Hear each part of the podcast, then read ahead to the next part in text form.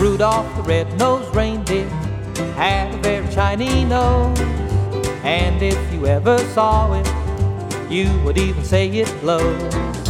All of the other reindeer used to laugh and call him names. They never let poor Rudolph join in any reindeer games. Then one